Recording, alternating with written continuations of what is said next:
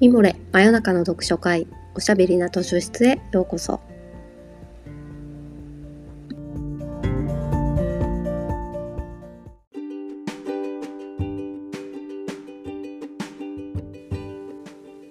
こんばんは。講談社ウェブマガジンミモレ編集部のバタヤンこと川端です。おしゃべりな図書室では水曜日の夜にほっとできて明日が楽しみになるをテーマに皆様からのお便りをもとにおすすめの本や漫画、紙フレーズをご紹介します。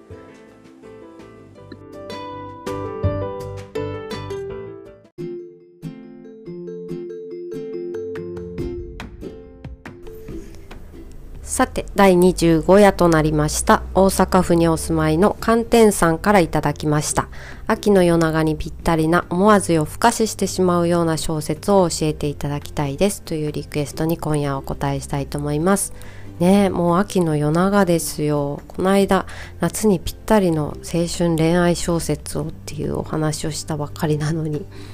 あのポッドキャストを配信してるアプリがあるんですけどそのアプリから視聴者数視聴者数っていうんですか再生回数とかがわかるんですけど恋愛小説の話をしてる回が全然伸びないんですよ。なんでだろう。恋愛小説はバタヤンには求めてないって感じなのかなわかんないけど。胸キュンは好きなんですけどね。まあめげずにやっていきたいと思います。と思わず夜更かししてしまうような小説ですよね。この秋はおすすめの小説そしてすでに文庫化されている小説の映画公開が続々と予定されてるんですよ。なので映画公開間近の3作品をご紹介したいと思います。まずは10月9日に映画公開予定の雫祐介さん原作の「のぞみ」です。えーとこの作品は9月のある週末に息子が帰ってこないと、まあ、今ぐらいの時ですね。連絡もない。それで息子そうこうしてるうちに息子の友達が遺体となって発見されるっていう事件があります。行方不明になっているのは3人でそのうちの犯人が2人だっていうふうに報道さわかるんですけどじゃあ自分の帰ってこない自分の息子は被害者側なのか加害者側なのかその、ね、逃げてる犯人側なのかっていうところから始まって部屋からナイフが出てきたりとか、まあ、ちょっと最近の不穏な行動とかもあってもしかしてっていう風にまあ胸騒ぎがする家族の物語なんですけどまあ、息子がたとえ犯人でもいいから無事に帰ってほしいと願う母親と無実であってほしいと思う父親っていうねこの、まあ、設定を聞いただけで先が気になるっていう感じで一気に読み切ってしまわないと気持ちが悪いっていうタイプの小説なんですよ。その犯人でもいいから帰ってきてって願う母親役を映画では石田ゆり子さんが、まあ、世間体とかを気にして無実でいてほしいと、まあ、願ってしまう父親を堤真一さんがやるわけですね。で息子役は中学生日記の岡田健志くんです。ね、これは絶対見ないとでしょ？監督は堤幸彦監督なんですけど脚本家で奥寺聡子さんといって映画版の8日目のセミとかあとドラマの夜行観覧車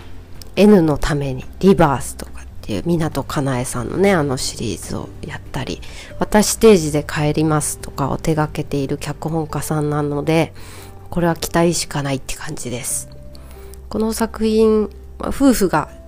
主人公ではあるんですけれども一番かわいそうなのはこの息子に妹がいてその妹なんですよね。急に自宅をマスコミに毎日囲まれてネットには家族の情報もさらされちゃってその妹役は映画では清原果耶ちゃんが演じるそうなのでこれも注目ですね。そのさどう転んでもバッドエンドっていう、うん、犯人だったとしても死んでしまう被害者だったとしても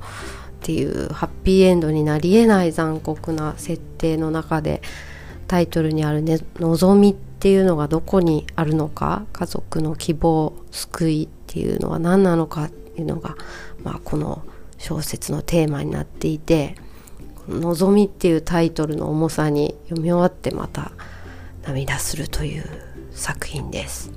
そしてもうあと2つ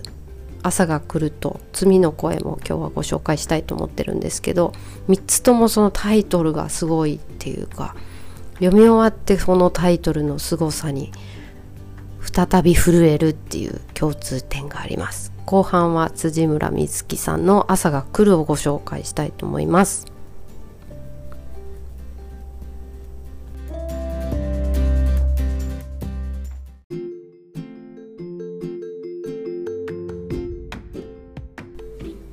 はい、辻村瑞希さんの「朝が来る」は10月23日映画公開予定で主演は長作ひろみさんと井浦新さん。そして監督脚本撮影は川瀬直美さんです。これも絶対見なくてはというラインナップですね。朝が来るは特別養子縁組のお話なんですが長い不妊治療を経て養子をもらうことにした夫婦。これを長作さんと井浦さんが演じられるわけですがこの映画を、まあ、試写とかで私も見たわけじゃないのでまだ見れてないんですけど原作の小説で言うと、まあ、この2人の夫婦が主人公としながらも子供を手放さなくてはならなくなった若き生みの親少女の方に最後こうスポットライトがヒュッて当たるんですよ。まあ、そこが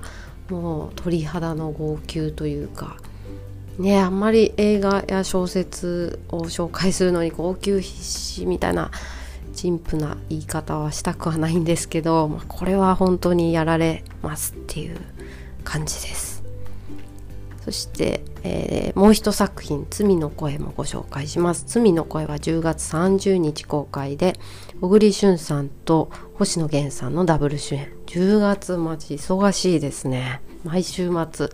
脚本はですね逃げ恥アンナチュラルミュー404とも今やノリに乗っている乃木明子さんですよ。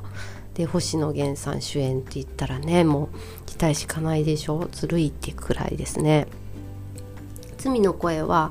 えー、グリコ森永事件をモデルとしたフィクションでグリモリ事件は脅迫の声が子供の声なんですよね。その声の主が主人公でこれは俺の声なんじゃないかって気づいてしまうところから物語が始まるわけなんですがそれを星野源さんが演じますもう一人の主人公はその31年前に起こったこの事件を掘り返すように命じられた若手の新聞記者でこの新聞記者の役を小栗旬さんが演じるわけですね。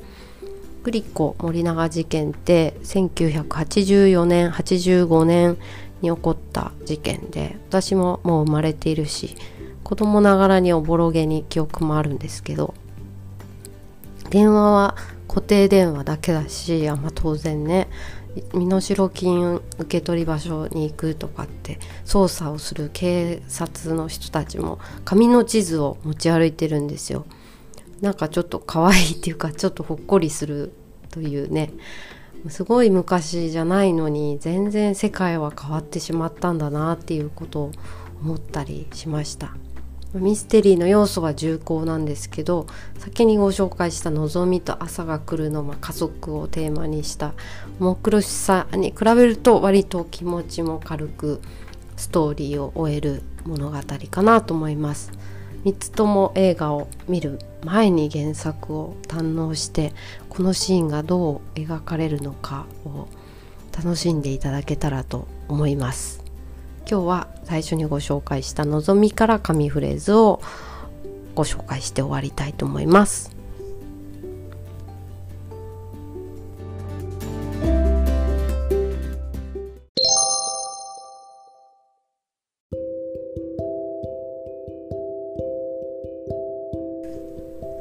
社会的な価値観がなくなった男など家庭的な存在価値もないに等しくなる考えれば考えるほどゾッとする話だった。余計に眠れなくなった。これは望みの中の、まあ、そのさっき言った世間体を気にする父親。ひどいといえばひどいんですけど分からんではないっていうぐらい建築のデザイナーとして華々しく仕事をしていた人なので、ま、事件が発覚してからクライアントが離れていき仕事がなくなり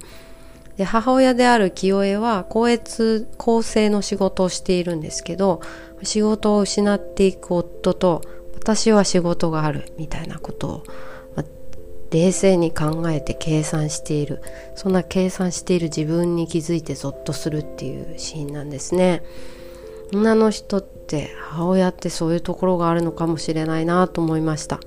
家族の有事、まあ、事件が起こった時に表面的にはもう動揺して泣きわめいて悩んでっていう奥さんの方で落ち着けよっていうのが、まあ、お父さん男の人なんだけど静かにこの後のことを実は計算しているのは女の人でいう、まあ、そんな怖さと強さを感じましたね。そのあたりを石田ゆり子さんがどういうふうに演じられるのかとっても楽しみです。寒天さん今日はリクエストありがとうございました。えー、皆様からのリクエストもお待ちしております。ぜひミモレから応募してください。今日もありがとうございました。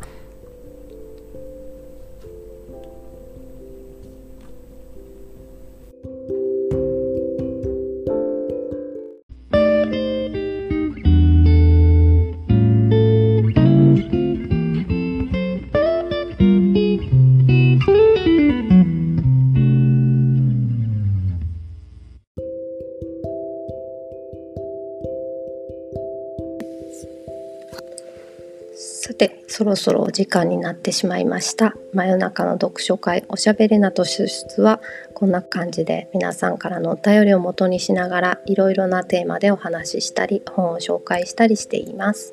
ミモレのサイトからお便り募集しているのでぜひご投稿ください。また来週水曜日の夜にお会いしましょう。おやすみなさい。おやすみ。